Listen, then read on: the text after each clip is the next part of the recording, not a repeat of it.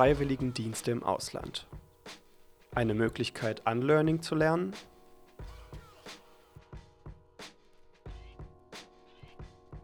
Einen deutschen Reisepass zu besitzen, bringt viele Privilegien mit sich. Dazu gehört auch eine fast uneingeschränkte Auswahl an Reisezielen und somit die Möglichkeit, überall hinzugehen. Mit diesem Privileg setzen sich viele Schulabgängerinnen auseinander. Denn neben Arbeiten, einer Ausbildung und Studieren gehören auch Reisen und Freiwilligendienste zum After-School-Programm. Für sehr viele ist klar, ich möchte raus in die Welt. Einige entscheiden sich für eine Backpacking-Tour oder verreisen lieber mit einer Organisation. Andere, die sich für einen Auslandsaufenthalt entscheiden, entscheiden sich dazu, diesen mit einem Freiwilligendienst zu verbinden. Und genau darum soll es in diesem Podcast gehen. Um Freiwilligendienste im Ausland. Meist werden diese beworben als die ideale Möglichkeit, sich sozial zu engagieren, etwas Gutes zu tun und dabei noch Erfahrungen im Ausland zu sammeln. Wir möchten dies aber hinterfragen und untersuchen, inwieweit sich nach wie vor koloniale Strukturen hinter diesen Annahmen verbergen. Wir sind ein Team aus Studierenden der Universität Hildesheim, das sich durch ein Seminar zum Thema Unlearning zusammengefunden hat. In diesem Podcast beziehen wir uns auf eine Umfrage, bei der wir ehemalige Freiwillige zu ihren Erfahrungen befragt haben. Außerdem auf die Broschüre mit kolonialen Grüßen von Glokal e.V., aus welcher wir auch Teile im Podcast zitieren werden, und sprechen außerdem mit Caroline Philipp, welche unter anderem als Autorin an der Broschüre mitgewirkt hat. Ich bin Caroline Philipp, arbeite seit 2006 bei Glokal, also seit der Gründung. Und bei Glokal machen wir ähm, aus postkolonialer, dekolonialer Sicht politische Bildungsarbeit. Das bedeutet Seminare, Vorträge, äh, Publikationen, Online- und Printpublikationen. Wir entwickeln Materialien für politische Bildungsarbeit, also versuchen so ein bisschen ähm, abstrakte, schwierige Diskurse oder das ähm, ein bisschen runterzubrechen und vermittelbar zu machen für ähm, ja nicht wissenschaftliches Publikum. Im Jahr 2011 ähm, habe ich mit meinem damaligen Lokalkollegen Timo Kiesel den Film White Charity veröffentlicht. Ein, ein Dokumentarfilm in, bei dem wir unterschiedliche Personen aus ähm, entwicklungspolitischen NGOs und ähm, Wissenschaftlerinnen interviewt haben zum Thema Schwarzsein und Weißsein auf Spendenplakaten im entwicklungspolitischen Bereich. Ein weiteres Interview führten wir mit Gesine Kallert, welche unter anderem als Tutorin für Vorbereitungsseminare vom ASA-Programm welches sich als gemeinnütziges und politisch unabhängiges entwicklungspolitisches Bildungs- und Praktikumsprogramm versteht, gearbeitet hat.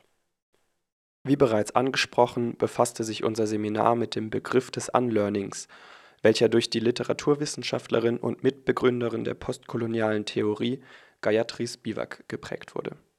Zusammengefasst beschreibt dieser Begriff die Bewusstwerdung der eigenen Position das bewusste Verlernen von Privilegien, welche mit dieser Position einhergehen, und das Hinterfragen von erlerntem Wissen. Wenn man dies nun in den Kontext des Freiwilligendienstes setzt, welche Position ist es, die eine Freiwilligendienst leistende Person aus Deutschland zu verlernen hätte? Also ich würde als Unlearning bezeichnen, die Position zu verlernen, die wir in wenn wir in Deutschland aufgewachsen sind, die wir in Deutschland als normal gelernt haben. Das Problematische, was ich sagen würde, was die, ähm, was auch in, in Deutschland als ein äh, sehr mächtiges Land im globalen Norden, äh, was ich da als kritisch sehen würde, wäre, dass, dass wir meistens unsere, unsere Standards, die Standards, die wir gelernt haben, in, in Kinderbüchern, in der Schule, im Fernsehen ist, dass wir unsere Standards als ähm, universal ansehen. Und das ist eben eigentlich eine große Chance, wenn man ein Land, äh, ein Jahr in den globalen Süden oder in andere Länder auch des globalen Nordens geht, diese Standards in Frage zu stellen. Also nicht dann immer zu sagen, okay, ich gehe jetzt ein Jahr, ein Jahr weg und die Standards in dem Land, äh, ich, ich messe die Standards, die ich in dem Land vorfinde, an den Standards, die ich hier in Deutschland gelernt habe. Und das ist eben total wichtig, eigentlich sich darüber klar zu werden, was habe ich denn eigentlich gelernt? Zum Beispiel zu fragen, okay, wir, äh, wir haben hier in Deutschland ein äh, bestimmtes Schulsystem zum Beispiel. Ist das Schulsystem, muss es auch auf jeden Fall in allen anderen Ländern gleich sein? Ähm, wir haben hier in Deutschland ähm, bestimmte Religionen, die vorherrschen und auch damit bestimmte moralische Werte, die hier sehr verbreitet sind. Und müssen die, also was sind das für Werte? Was hat mich geprägt in meiner, ähm, in meiner Erziehung? Und auch wenn ich gar nicht religiös bin, ist das, haben, haben sich da trotzdem bestimmte Werte in mir verfestigt. Gerade fielen die Begriffe globaler Süden und globaler Norden, die nicht unbedingt im normalen Sprachgebrauch zu finden sind. Wie sind diese zu verstehen? Ja, es gibt ja sehr viele Bezeichnungen für unterschiedliche Weltregionen.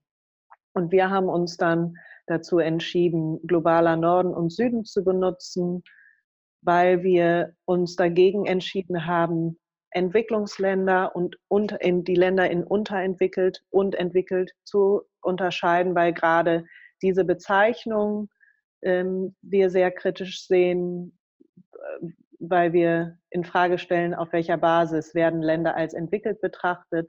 Das sind eben die Maßstäbe, die in der ähm, westlichen weißen Welt angelegt werden und diesen Maßstäben wollten wir uns nicht unterwerfen und darum haben wir eben globaler Norden und Süden ähm, als Bezeichnung gewählt. Globaler Norden ähm, ist ein Konzept, das sich nicht unbedingt auf den geografischen Norden. Globaler Norden und globaler Süden sind keine Konzepte, die sich geografisch unbedingt verorten lassen. Zum Beispiel ist Australien in unserer genordeten Karte eigentlich im Süden, aber der Großteil der australischen Gesellschaft ähm, ist eben im globalen Norden zu verorten. Genau, globaler Norden hat eben damit zu tun, aus welchen, aus welchen Ländern, ähm, welche Länder ähm, kapitalistisch und im westlichen ähm, äh, Kulturkreis gedacht werden. Also globaler Norden, als globalen Norden bezeichnen wir die Länder, die ähm, weiß, westlich und äh, kapitalistisch äh, kulturell geprägt sind und von denen äh, koloniale Unternehmungen oft auch ausgegangen sind. Das bezeichnen wir als der globale Norden. Zurück zum Begriff des Unlearnings. Kann nun der Aufenthalt der freiwilligen Dienstleistenden aus dem globalen Norden im Ausland einen Beitrag zum Verlernen ihrer eigenen Position leisten? Ja, es ist auf jeden Fall eine große Chance, eben das Unlearning äh, zu praktizieren weil eben die meisten jungen Menschen in ihrem freiwilligen Jahr das erste Mal in eine aus ihrer angestammten Umgebung rauskommen, die meisten, ne, die daran teilnehmen und in eine, neue Umgebung kommen. Und ich denke, eine neue Umgebung kann auf jeden Fall dabei helfen, sich bewusst zu werden, woher komme ich eigentlich, ähm, wie bin ich aufgewachsen, wer, welche Werte wurden mir vermittelt, muss aber nicht so sein. Also wir haben schon die Erfahrung gemacht, dass auch viele Freiwillige, die dachten, sie gehen relativ offen ein Jahr ins Ausland und kommen dann zurück und sind angefüllt mit Stereotypen und sehr oft auch mit rassistischen Stereotypen, die sehr viel schlimmer sind als ein Jahr davor. Also das ist auch eine Erfahrung, die wir gemacht haben und darum glaube ich auch, dass eine Begleitung dieser freiwilligen Dienste sehr, sehr wichtig ist. Weil wir gehen nämlich ein Jahr ins Ausland mit einem bestimmten Koffer an Vorstellungen und Erfahrungen. Und wenn wir uns dieser Erfahrungen nicht bewusst werden, können sich diese Erfahrungen verfestigen. Dadurch, dass wir auch als Menschen aus dem globalen Norden im globalen Süden bestimmte Sachen durch eine Brille sehen, durch eine kulturelle Brille. Doch was für eine Brille ist das? Wie zeigt sich dieser kulturell gelenkte Blick? Und welches Verständnis erschwert er uns? Gesine Kallert meint dazu. Ich glaube, es ist immer sehr schwierig dann äh, zu verstehen, was ist eine, sowas wie eine kulturelle Differenz und was sind strukturelle Unterschiede. Und ähm, ich finde das äh, in Bezug auf Rassismus äh, total wichtig, ähm, äh, das im Blick zu haben. Also ein Beispiel, ähm, jetzt äh, zum Beispiel ähm, bei Freiwilligendiensten, äh, denke ich, machen viele ähm, die Erfahrung von einer anderen Arbeitskultur, ähm, dass äh, vielleicht äh, Dinge weniger ähm, geplant sind, weniger organisiert, durchorganisiert als in Deutschland. Und das wird ja meistens eher so kulturalistisch erklärt. Und äh, da aber dann auch zu sehen, das hat eben auch äh, strukturelle Gründe, äh, da eine Planung, eine langfristige Planung eben äh, starke Sicherheiten erfordert. Das sollte man mit berücksichtigen bei, äh, bei den ja, bei der Einordnung der eigenen Erfahrungen und äh, dann gibt es vielleicht trotzdem oder auch daraus entstehend, das kann man jetzt überlegen, was aus was entsteht, ähm, gibt es ähm, da eine ähm, andere Arbeitskultur dann. Aber äh, genau, das ist zum Beispiel so eins von diesen Werkzeugen, was ich meine, was Freiwillige eben an die Hand bekommen äh, sollten, dass sie sehen, dass sie bei ihren Erfahrungen gucken, was sind denn die Gründe für was und nicht alles immer mit so einem, äh, mit so einer einfach da bestehenden Unterschiedlichkeit ähm, erklären. Die Sichtweise, bei der vor allem eine vermeintlich kulturelle Differenz herangezogen wird, weist einen Bezug zu einem anderen Begriff auf, nämlich dem des Othering. Was ist darunter zu verstehen? Othering ist ein Prozess äh, der Fremdmachung, äh, würde ich sagen, in dem der immer in Diskriminierungsverhältnissen stattfindet, also das heißt in einem hierarchischen Verhältnis. Es geht, wenn wir jetzt über Rassismus sprechen, darum, dass äh, Menschen als andere ähm, wahrgenommen und gekennzeichnet werden aus einer in dem Machtverhältnis überlegenen Perspektive, also vereinfacht gesagt aus einer weißen oder westlichen Perspektive. Man kann aber auch, also nicht nur ähm, im Zusammenhang mit Rassismus gibt es das, sondern auch äh, mit äh, anderen Diskriminierungsformen, aber man kann eben nicht Dinge als Othering bezeichnen, wenn sie nicht innerhalb von so einem Machtverhältnis stattfinden, wo die äh, machtvollere Position die andere othert. Othering ist also eine Gefahr bei Auslandsaufenthalten, vor der auch Caroline Philipp warnt. Ja, ich finde es interessant, eben was als anders wahrgenommen wird. Also ich glaube, oft ähm, gehen wir ins Ausland, ähm, sehen dann bestimmte Sachen, die wir als total anders wahrnehmen, aber keine Sachen, die vielleicht total ähnlich sind, wie sie bei uns sind. Wenn wir dann darüber berichten, dann berichten wir oft nur über die Sachen, die eben total anders sind als bei uns und nicht über Sachen, die da relativ ähnlich sind. Also zum Beispiel, ich glaube, viele Freiwilligendienste, ähm, auch aus meiner eigenen Erfahrung, ich habe auch an einem Austausch teilgenommen, ein Jahr. Und ähm, mir ist da auch aufgefallen, wie, also mein Leben war relativ normal.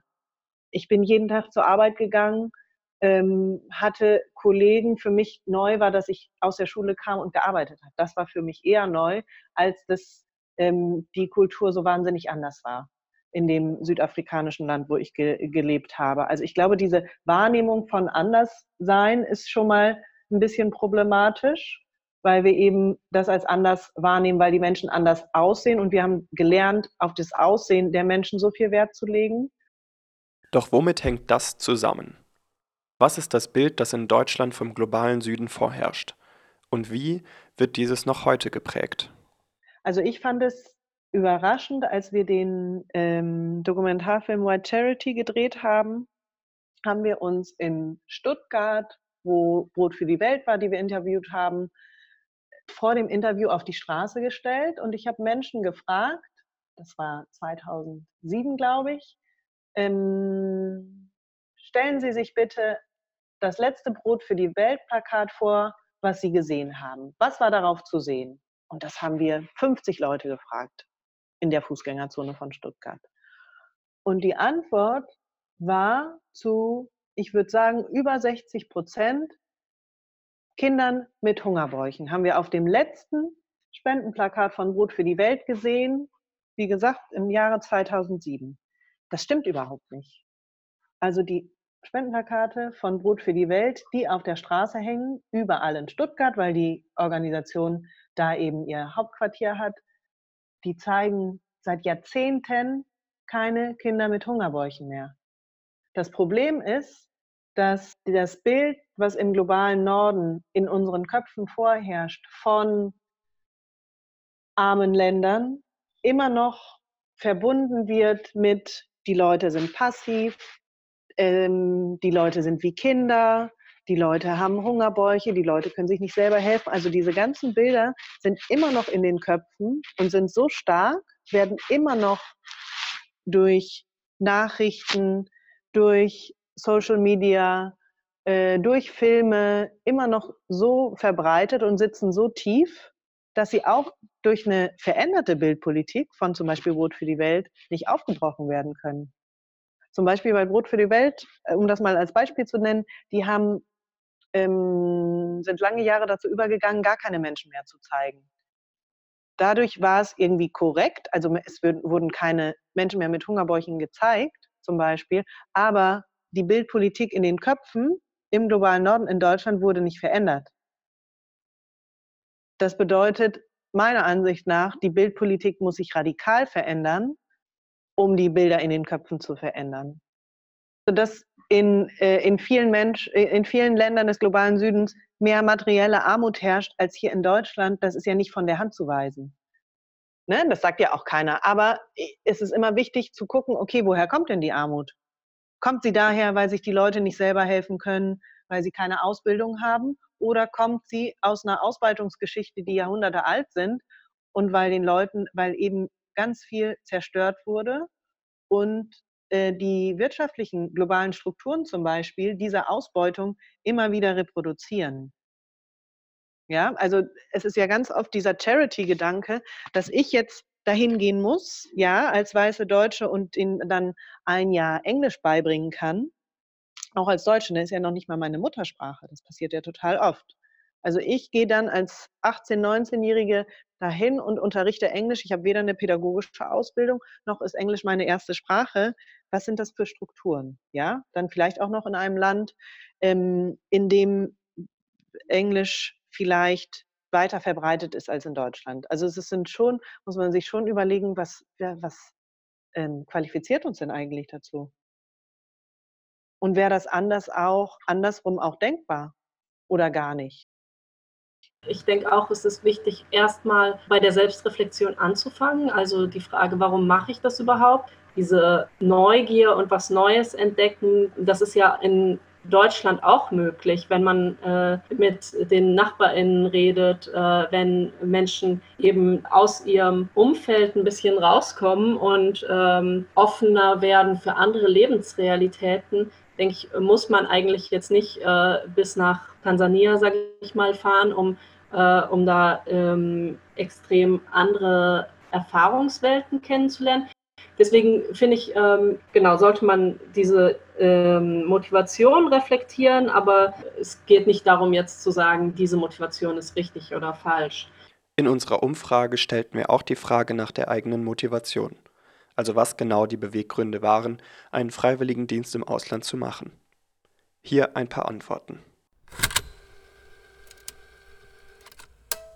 Für ein Studium habe ich mich noch nicht bereit gefühlt. Ich wollte eine längere Zeit im Ausland verbringen und währenddessen etwas Sinnvolles tun. Über den eigenen Tellerrand hinausschauen, einen Einblick und Eindruck von einer ganz anderen Kultur bekommen, interkultureller Austausch, Spanisch lernen, Kindern in schwierigen Situationen helfen, Kulturaustausch, Sprachkenntnisse verbessern, Berufsfindung, Auszeit, Landschaft, neue Kultur erleben, helfen können, Englisch lernen. Das ist wieder die, diese äh, koloniale Struktur, dass es Menschen aus dem globalen Norden ermöglicht wird mit Entwicklungshilfegeldern, ja, also aus dem Entwicklungshilfehaushalt der Bundesregierung, dass die was für ihren Lebenslauf sozusagen oder für ihre persönlichen Erfahrungen tun können und dann in den globalen Süden gehen. Helfen tun sie da ja nicht. Also ich meine, ihnen wird geholfen dadurch, die machen unheimlich viele Erfahrungen, wahrscheinlich helfen natürlich, ähm, äh, haben auch die Menschen ähm, mit denen sie dann zusammenarbeiten, vielleicht gute Erfahrungen gemacht. Aber es ist ja nicht, also ich würde eher sagen, es sollte auch anerkannt werden, dass es eher für die Menschen, die weggehen und ein Jahr diese Erfahrung sammeln dürfen, einen, einen Vorteil bringt, als für die Menschen, ähm, mit denen sie dann da zusammenarbeiten. Und das sollte auch anerkannt werden, also diese, diese Gleichzeitigkeit. Und das andere ist, dass dieser Helferinstinkt eine unheimlich lange Geschichte hat und dass sowohl Kolonialismus wie auch Missionierung, die eine Gewaltgeschichte darstellen, die sehr viel mit Genoziden zu tun hat, die sehr viel mit Vernichtung von ähm, Kultur, Menschen, Natur zu tun hat, die aber immer gerechtfertigt wurde mit, aber ah, wir müssen ja den Leuten helfen, weil die ja so unzivilisiert sind, im modernen Sprech so unterentwickelt sind und wir ähm, aus Europa, aus Nordamerika bringen diesen Menschen die Zivilisation, die Bibel, ähm, wir bringen denen Bildung, damit sie selber zu Wohlstand gelangen müssen. Und das Problematische ist eben, dass dieser, dieser Helferreflex oft überdeckt, dass wir meinen zu wissen, was für andere gut ist. Und das ist natürlich unheimlich problematisch und hat seit mehreren Jahrhunderten sehr viel Unheil angerichtet. Dieser Helferinstinkt ist auch als White Saviorism oder White Savior Complex bekannt und beschreibt eben das Phänomen, dass Menschen des globalen Nordens in die Welt reisen, um zu helfen, um der Welt etwas zurückzugeben und dies im festen Glauben daran, dazu auch in der Lage zu sein. Damit findet eine Höherbewertung der eigenen Kultur und des eigenen Selbst statt. Dies baut bereits auf jahrhundertealten Ressentiments auf, die, wie bereits angesprochen, aus kolonialen Herrschafts- und Machterhaltungsstrategien resultieren. Für das Hinterfragen der eigenen Motivation sollte Mensch sich im Voraus Zeit nehmen. Entscheidet Mensch sich dann dafür, einen freiwilligen Dienst absolvieren zu wollen, ist es wichtig, sich auf diesen entsprechend vorzubereiten. Zwar wird ein Freiwilligendienst meist durch Vorbereitungsseminare begleitet, jedoch ist eine selbstständige Vorbereitung in Form von beispielsweise Eigenrecherchen ratsam. Was sollte Mensch hierbei beachten? Total wichtig ist, dass wir uns, bevor wir ein Jahr ähm, ins Ausland gehen, dass wir uns bewusst werden ähm, der Geschichte der Beziehung zum Beispiel zu dem Land. Wenn ich aus Deutschland jetzt nach Kamerun gehe für ein Jahr, dann ist es wichtig zu wissen, dass Kamerun eine deutsche Kolonie war. Dann ist es wichtig zu wissen, was deutsche Kolonialisten und Missionare in Kamerun angerichtet haben und was nach der Befreiung passiert ist, was für wirtschaftliche Verbindungen es da gab. Also es ist auf jeden Fall unheimlich wichtig, sich darüber zu, bewusst zu werden, was Deutschland in diesem Land für eine Geschichte hat zum Beispiel oder was Europa in dem Land für eine Geschichte hat. Mhm. Das ist, glaube ich, der, ähm, also einer der ersten Schritte auch äh, zu reflektieren und anzuerkennen, ähm, dass es auch, dass diese historischen Sachen oft immer noch erinnert werden und oft auch erinnert werden in den Ländern, in denen sie angerichtet wurden, aber nicht unbedingt hier im globalen Norden. Auch bei Gesine Kallert spielt das Wissen um die Geschichte des Landes eine große Rolle, denn ich glaube, das Wissen um koloniale und rassistische Strukturen ist wichtig, um äh, die eigenen Handlungen auch einordnen zu können und dann vielleicht zu entscheiden, was, äh, was möchte ich verändern an dem, wie ich mich verhalte. Es ist ja so, dass das, ähm, naja, hegemoniale Wissen, was wir vermittelt bekommen, zum Beispiel in Geschichtsunterricht in der Schule, auch ein rassistisches Wissen ist und damit eben nicht ähm, äh, keine Sicht von äh, marginalisierten oder auch keine widerständige Sicht vermittelt. Und äh, sowas ähm, probieren wir in den Seminaren zu vermitteln. Natürlich ist dafür wenig Zeit. Und es geht dann einerseits darum, solche Strukturen, also globale Ausbeutungsstrukturen, mehr zu sehen im Großen und im Kleinen, bei sich selbst die eigene Eingebundenheit darin auch zu reflektieren und ähm, daraus dann Schlüsse zu ziehen fürs eigene Verhalten. Und das ist halt viel. Mit der stetig wachsenden Bedeutung von Social Media stellt sich auch die Frage nach der Berichterstattung über den Freiwilligendienst vor Ort. Hierbei gilt es einiges zu beachten, insbesondere da Mensch aus der eigenen global nördlichen und oder weißen Perspektive berichtet. Wonach suche ich meine Inhalte für die Berichterstattung aus? Welcher Kontext spielt dabei eine Rolle? Fotografiere und veröffentliche ich zum Beispiel nur dörfliche Umgebungen eines afrikanischen oder asiatischen Landes und ignoriere dabei den urbanen Raum, unterstütze ich dadurch die stereotypischen Eigenschaften von Tradition oder Naturverbundenheit.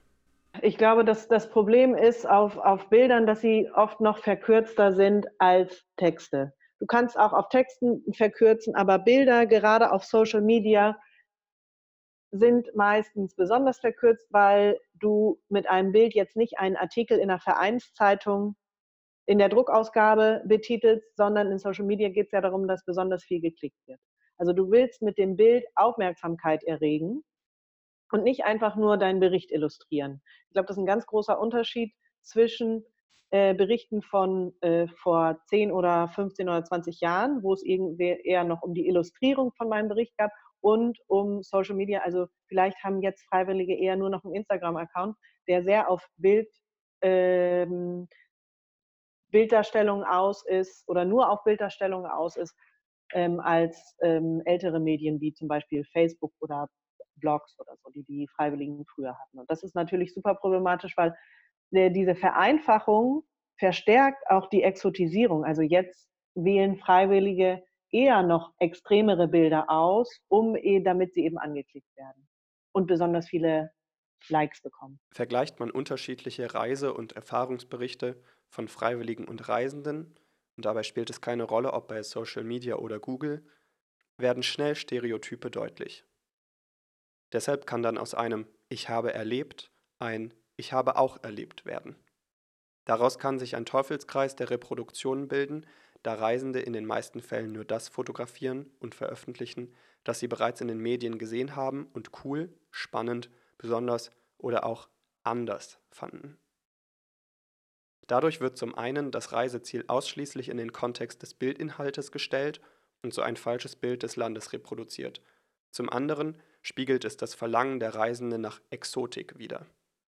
Exotik meint in diesem Sinne beispielsweise die Darstellung der Andersartigkeit der Natur ist aber oft auch in Aussagen versteckt, die zunächst manch einer Person als positiv zu bewerten erscheinen könnten, wie zum Beispiel Sie können immer so gut tanzen, Sie sind so viel verbundener mit der Natur, etc. Hierbei handelt es sich jedoch keineswegs um Komplimente. Solche Aussagen stellen ganz klar rassistische Diskriminierung in Form von Exotisierung dar, denn Schwarze und People of Color werden fälschlicherweise als homogene Gruppe zusammengefasst Ihnen werden scheinbar feststehende gemeinsame Eigenschaften zugeschrieben und sie werden zu Objekten weißer bzw. europäischer Bedürfnisse und Fantasien. Und dann ist es in den Berichten natürlich so, dass wir immer darüber berichten, dass wir, dass unsere Berichte so exotisch wie möglich sein müssen. Darum legen wir auch Wert, immer eben das Exotische zu berichten und nicht diese Normalität, die wir vielleicht auch erfahren. Das ist total normal wahrscheinlich, weil man eher über Abenteuer berichten möchte als über die Normalität. Man muss sich aber darüber im Klaren sein, dass wenn man aus dem globalen Norden in den globalen Süden geht und dann daher berichtet und sehr viel exotisiert, muss man sich darüber im Klaren sein, was das dann für Auswirkungen wieder im globalen Norden hat. Was ich sagen wollte zu Reiseberichten ist, dass ich es wichtig finde, darauf zu achten, wie man wie man berichtet. Also es ist wichtig, welche Worte man benutzt und welche Bildsprache man benutzt. Ähm, aber das ist eigentlich nur ein Element. Also ähm, es geht nicht darum zu wissen, welche Worte man benutzt oder welches Glossar man benutzt. Okay, welches Wort ist gut, wenn ich das benutze, welches Wort ist schlecht, was ich benutze, sondern dass wir uns Gedanken darüber machen, woher kommen eigentlich diese diese Begriffe oder diese Bilder, die wir verwenden wollen. Warum wollen wir die verwenden? Also es geht eigentlich nicht darum, irgendwie was richtig oder falsch zu machen, das will ich sagen. Aber natürlich ist es total wichtig, dass wir das, was wir sehen, reflektieren und mal gucken, okay, ähm, welche Begriffe benutze ich da? Also beschreibe ich, mache ich so einen Gegensatz auf, zum Beispiel zwischen entwickelt und unterentwickelt, zwischen rational, also vernünftig und emotional, gefühlsbetont. Ähm, Mache ich einen Gegensatz auf zwischen modern, also okay, ich beschreibe eine, ähm, ähm, ich habe den Hintergrund irgendwie, dass ich aus einer modernen städtischen ähm, westdeutschen Gesellschaft komme zum Beispiel und hier in meinem Gastland ist er alles so traditionell. Oder ich komme aus einer städtischen Gesellschaft und hier ist alles ja äh, ländlich. Ähm, in Deutschland läuft alles äh, geordnet ab, hier in meinem Gastland ist alles chaotisch. Also diese Berichte sind ganz oft darauf aus, so ganz viele Gegensätze aufzustellen und ähm, die die Gegensätze oder die Unterschiede, die es natürlich gibt zwischen einer Gesellschaft in Europa und einer Gesellschaft, sagen wir, in Südostasien, da gibt es natürlich Unterschiede, aber wir lernen eben eher auf diese Unterschiede zu achten und die dann zu beschreiben und erstens nicht darauf zu fokussieren, wo kommen diese Unterschiede her, warum ist das so und die Gemeinsamkeiten außer Acht zu äh, lassen. Und das ist, glaube ich, problematisch. Und somit wird eben, also wir ähm, in unseren Berichten schreiben wir oft so, dass wir den anderen, dass wir die, unser Gastland anderen oder auf Englisch, dass wir Othering oder Exotisierung beschreiben. Und ich glaube, das ist auch, warum wir, wir wollen eben, wir wollten in der Broschüre mit kolonialen Grüßen, wollten wir eben die Freiwilligen darauf aufmerksam machen, ähm, welche Sprache sie benutzen, welche Bilder sie benutzen und diese Bilder und Worte, die sie im Kopf haben, dass sie die in Frage stellen. Und dadurch, dass es, wir wollen es besonders zugänglich machen, auch für Freiwillige, dadurch, dass wir ihnen Fragen stellen. Also wir sagen nicht, so und so ist das und so und so ähm, müsst ihr das beschreiben, sondern dass wir eher am Ende von jedem Kapitel auch Fragen zum Nachdenken ähm, gestellt haben, damit sie selber eben neue Worte finden oder sich mit ihren ähm, Kolleginnen und Freundinnen im Gastland eben absprechen, okay, wie soll ich das und das denn bezeichnen? Ja, also wir sagen nicht, das ist richtig oder das ist falsch, sondern wir wollen selber zum Nachdenken anregen, weil wir natürlich auch nicht wissen, was falsch oder richtig ist. Möchte Mensch über seine Reise berichten, egal ob im Familien- und Freundeskreis oder auf Instagram und Co., ist es hilfreich, sich selbst zunächst ein paar Fragen zu beantworten. Warum möchte ich genau dieses Motiv fotografieren und veröffentlichen? Haben die darauf zu sehenden Menschen zugestimmt, dass sie fotografiert und im Internet veröffentlicht werden? Sind meine Fotos abwechslungsreich und zeigen viele verschiedene Facetten des Landes oder reproduziere ich nur bereits bestehende Bilder und unterstütze so womöglich bestehende Stereotypen? Ist mir bewusst, dass die Fotos dennoch immer nur einen Ausschnitt der Wirklichkeit darstellen? Verwende ich Wörter, die gegebenenfalls mit rassistischen Stereotypen verknüpft werden könnten, wie beispielsweise Naturverbundenheit mit keine Zivilisation oder Unterentwicklung. Was sind also Wege, wie Freiwillige im positiven Sinne Veränderungen herbeiführen könnten? Es gibt ja in Deutschland auch genug Leute aus dem globalen Süden, die hier wohnen und ähm, wenig äh, Möglichkeit haben ähm, oder ja wenig gehört werden oft und äh, deren, ähm, deren Positionen und äh, Berichte zu stärken, wäre zum Beispiel ein Weg, der mir direkt einfällt, oder auch, ähm, auch ähm, Leute, Leuten die Möglichkeit äh, zu geben, direkt zu erzählen. Also wenn jetzt zum Beispiel ein Freiwilliger ähm, Interview macht mit einem Kollegen, einer Kollegin und das ähm, veröffentlicht, äh, finde ich ähm, könnte das ein Ansatz sein, eben nicht immer wieder diese, äh, diese weiße Perspektive zu reproduzieren. Es ist jedoch auch wichtig, zwischen individueller und struktureller Veränderung zu unterscheiden, wie Caroline Philipp erklärt. Individuell können wir vielleicht ein bisschen was verändern, aber durch unsere Berichte verändern wir nicht die Strukturen. Und ich glaube, das ist das wichtig, Wichtige, dass wenn wir andere Berichte schreiben, befreit es uns nicht davon, eigentlich die Strukturen, die dahinter stehen, verändern zu müssen. Und das ist, glaube ich, das Wichtige. Also es geht nicht darum, irgendwie persönlich korrekte Begriffe zu verwenden, damit wir moralisch uns äh, freimachen können, sondern es geht darum, die Strukturen, die dahinter stehen und die heute noch wirksam sind, eben zu verändern. Durch zum Beispiel Zusammenschlüsse, politisches Engagement, soziale Bewegung. Also es geht nicht um individualisierte Handlungen, die moralisch richtig sind, sondern um ein gemeinsames Nachdenken und ein gemeinsames Engagement. Die Freiwilligendienste, zum Beispiel Weltwärts, als Weltwärts ähm, geschaffen wurde, war es nur ein Programm für Menschen, junge Menschen, aus dem globalen Norden, die in den globalen Süden gehen. es war nicht so, dass Menschen aus dem globalen Süden in den globalen Norden gehen konnten für ein Jahr. Und da, dass der Weltwärtsaustausch dann auch gegenseitig wurde, also dass Südfreiwillige in den globalen Norden gekommen sind, das war auch das Resultat von eben Zusammenschlüssen von ehemaligen Freiwilligen und äh, Druck aus dem globalen Süden, dass da auch gesagt wurde, okay, warum gehen denn nur Leute von den, vom globalen Norden in den globalen Süden? Warum denn nicht umgekehrt? Warum haben wir immer noch diese Struktur? Und da kann man auch dran sehen, dass es was bringt, sich eben dafür einzusetzen, dass nicht nur mein Bericht okay ist, den ich ähm, aus meinem Gastland nach Hause schreibe, sondern dass ich mich da auch dafür einsetze, dass sich Strukturen verändern. Und das hat in dem Fall zum Beispiel auch äh, geklappt und es hat die Veränderung gegeben, dass eben der Weltwärtsdienst jetzt äh, beidseitig ist. Es wurde nun einiges über die bestehenden Strukturen und Denkmuster, die mit den Freiwilligendiensten verbunden sind, genannt. Es wurde auch darüber nachgedacht, was Mensch anders machen könnte. Was ist nun abschließend noch zu sagen? Ich würde auch eigentlich, also ich würde auch nicht sagen, dass, dass ein Freiwilligendienst total unsinnig ist. Also ich meine, wenn man Freundschaften schließt in dem Land, in dem man sich ein Jahr aufhält, ist das sicherlich auch oft für alle Beteiligten total toll. Aber ich glaube, dieser, dieser Helfergedanke dabei ist dabei problematisch.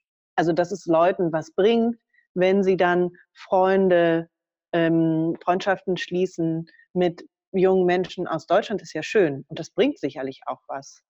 Aber ich glaube, wir müssen uns dafür verabschieden, dass wir den Leuten helfen oder dass wir den Leuten langfristig helfen, weil langfristig helfen kann man eben eher durch strukturelle Veränderungen und nicht dadurch, dass wir äh, junge Leute in den globalen Süden schicken.